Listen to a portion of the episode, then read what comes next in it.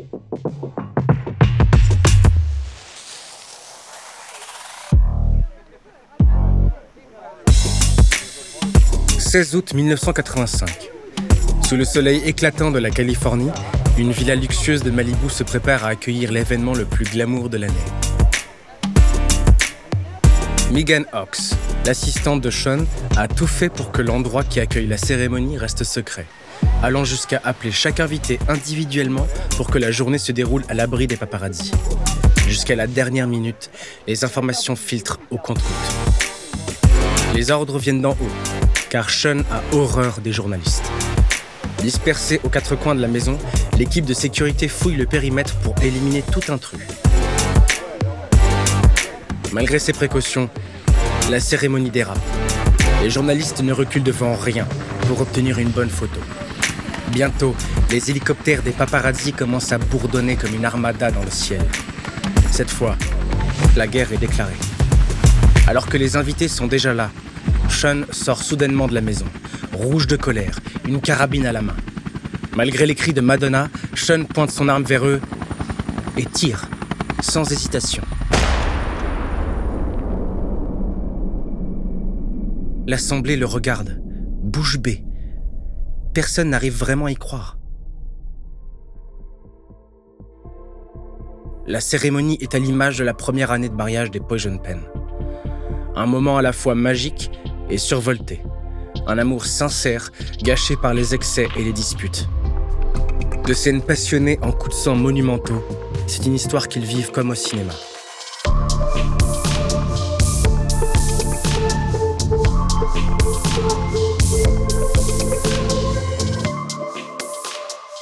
Vous écoutez à la folie pas du tout. Il y a des histoires qui ont défini notre vision de l'amour avec un grand A. Mais au-delà de la romance, il existe un envers du décor qu'on ne connaît pas toujours. Dans ce podcast, plongez dans les plus beaux moments d'amour. Comme dans les pires. Dans cette saison, nous allons plonger dans un mariage qui a uni deux icônes des années 80, la chanteuse Madonna et l'acteur Sean Penn. Lorsqu'ils se rencontrent en 1985, ces deux grands rebelles pensent qu'ils ont trouvé leur âme sœur. Mais plus leur célébrité grandit, plus leur histoire s'assombrit. Entre alcool, rancœur et jalousie, leur amour devient un cocktail aussi mythique que toxique. Madonna et Sean Penn, épisode 2. Un couple qui a le sang chaud.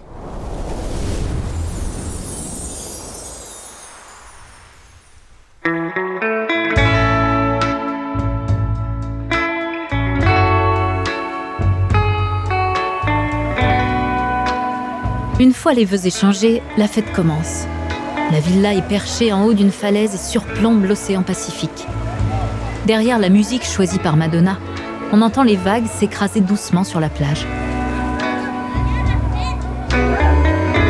Tout est réuni pour que l'événement devienne un épisode incontournable de la pop culture. Ici, les invités se nomment Andy Warhol, Keith Haring ou Diane Keaton. Ce 16 août 1985, Madonna fête également ses 27 ans entourée de ses amis et de sa famille venus spécialement du Michigan. Sur la terrasse, elle aperçoit la chanteuse Cher, coiffée d'une longue perruque violette, partager une coupe de champagne avec Tom Cruise. La lumière du soir baigne tous les visages avec douceur. Même les esclandres de Sean font office de folklore. Dans son journal, Andy Warhol a écrit qu'il s'agissait du week-end le plus excitant de toute sa vie.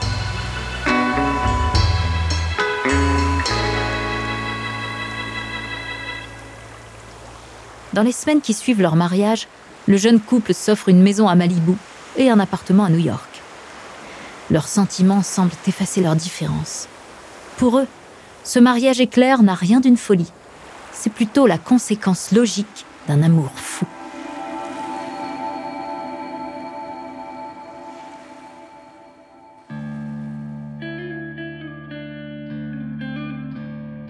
Immédiatement, ce fragile équilibre est mis en danger par la part sombre de Sean.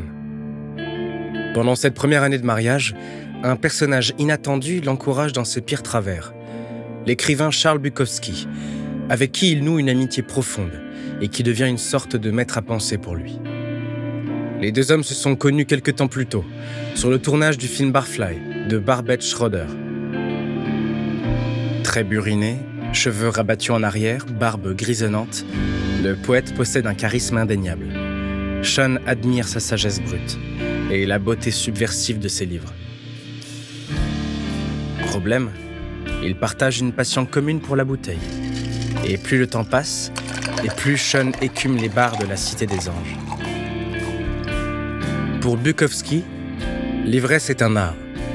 Il est une figure mythique de la contre-culture qui encourage le jeune acteur à vivre dans l'excès. À partir de ce moment-là, l'écrivain n'est plus seulement une influence artistique, mais un miroir qui réveille la part la plus autodestructrice de Sean. Quelques mois après sa première condamnation, Sean est loin de s'être calmé. Madonna supporte mal les réactions brutales de son mari et son ivresse quasi permanente. Sean dit rêver d'un amour pur et fusionnel, mais lorsque la chanteuse annonce qu'elle veut faire carrière dans le cinéma, la jalousie s'en mêle. Il n'accepte pas qu'elle entre sur son territoire. L'alcool aidant, leurs disputes deviennent de plus en plus violentes.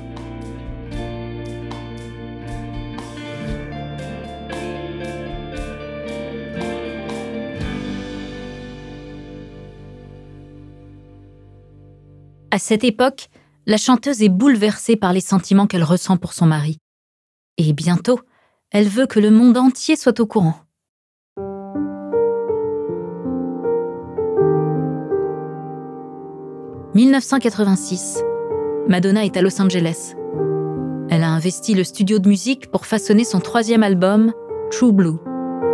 C'est ici, entre ces murs sans fenêtres, qu'elle donne vie à ses nouvelles chansons. Assise devant le clavier, elle compose avec une détermination tranquille. Les accords prennent forme sous ses doigts. Après deux albums qui ont montré son côté rebelle, True Blue doit refléter une nouvelle facette de Madonna. Une femme mariée et sereine. Elle se laisse emporter. À chaque seconde, elle se demande si son mari aimerait ses compositions. Les heures défilent, mais Madonna reste plongée dans son travail, capturant l'esprit de cette nouvelle étape de sa vie. Lorsque l'album sort quelques mois plus tard, il est entièrement dédié à son mari, le mec le plus cool de la Terre, comme elle dit. Le couple doit composer avec leurs carrières respectives. Leur amour est souvent mis à l'épreuve par la distance. Alors, Lorsqu'on leur propose de jouer dans le même film, les amoureux n'hésitent pas une seule seconde. Le nom de ce nouveau projet? Shanghai Surprise, réalisé par Jim Goddard.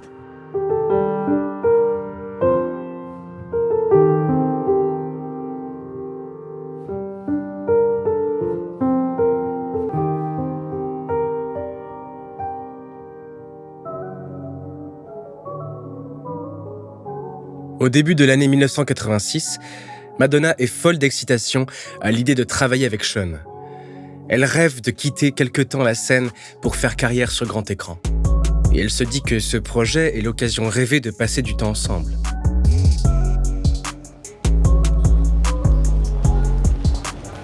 Le jour où le couple s'envole vers Hong Kong pour le tournage, son sourire est pourtant légèrement crispé.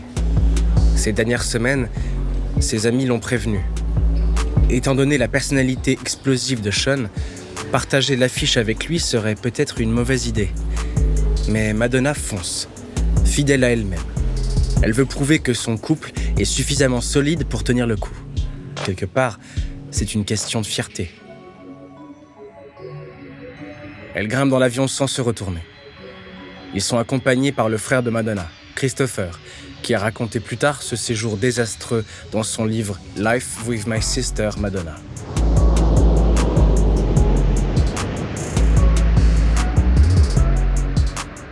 Entre jalousie, crise de colère et conditions de tournage catastrophiques, la tension monte dès leur arrivée. Dès le départ, des problèmes surgissent. Le couple est assailli par des paparazzis agressifs. Des rats envahissent le plateau et les pannes d'électricité se multiplient. L'ambiance est tendue. Jim Goddard semble dépassé. Loin du rêve qu'ils avaient imaginé, Madonna et Sean sont comme livrés à eux-mêmes. Les frustrations s'accumulent et bientôt, de violentes disputes éclatent entre eux.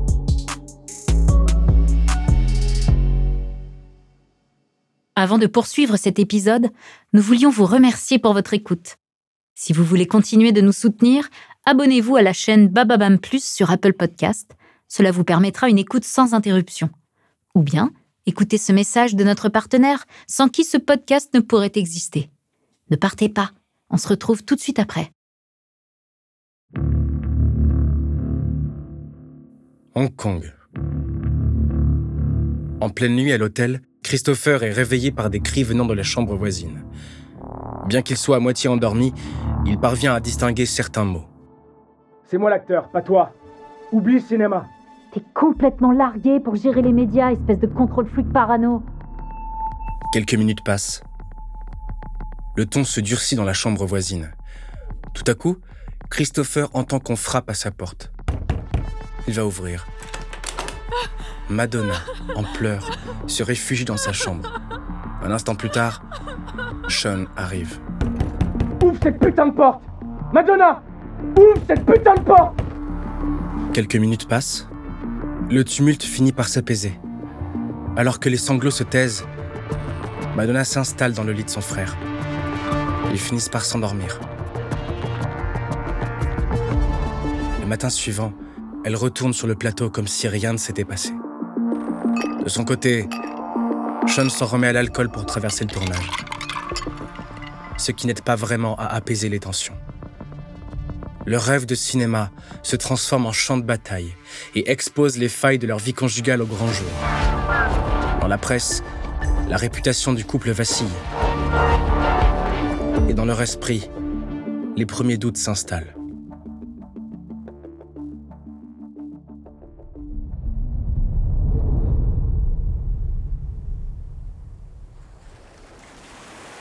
Lors de leur passage fréquent sur la côte ouest des États-Unis, Sean et Madonna vivent un semblant de normalité. Des moments suspendus qui leur rappellent que leur mariage est plus important que tout le reste.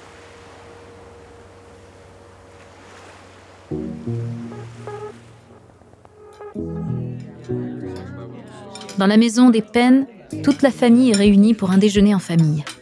Comme tous les dimanches quand ils se trouvent dans la région, Madonna et Sean sont assis autour de la grande table en bois de la salle à manger. Les parents, assis aux extrémités de la table, sourient en les regardant. Madonna discute joyeusement avec les frères de Sean.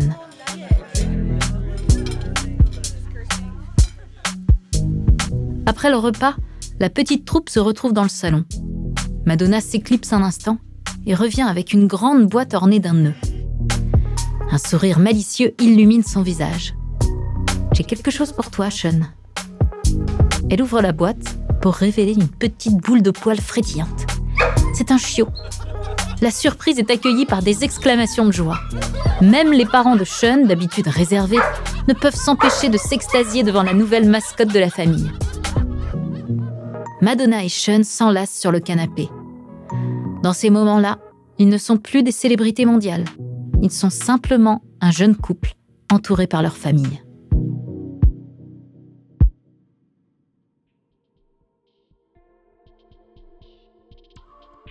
Les sentiments que Madonna et Sean partagent sont profonds. Mais les conséquences de la célébrité vont bientôt faire des ravages sur leur couple.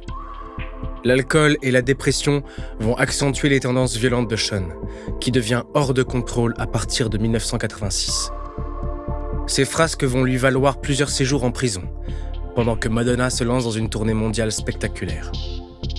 Comment le couple va-t-il assumer la période troublée qui s'annonce? C'est ce que nous allons voir dans le prochain épisode.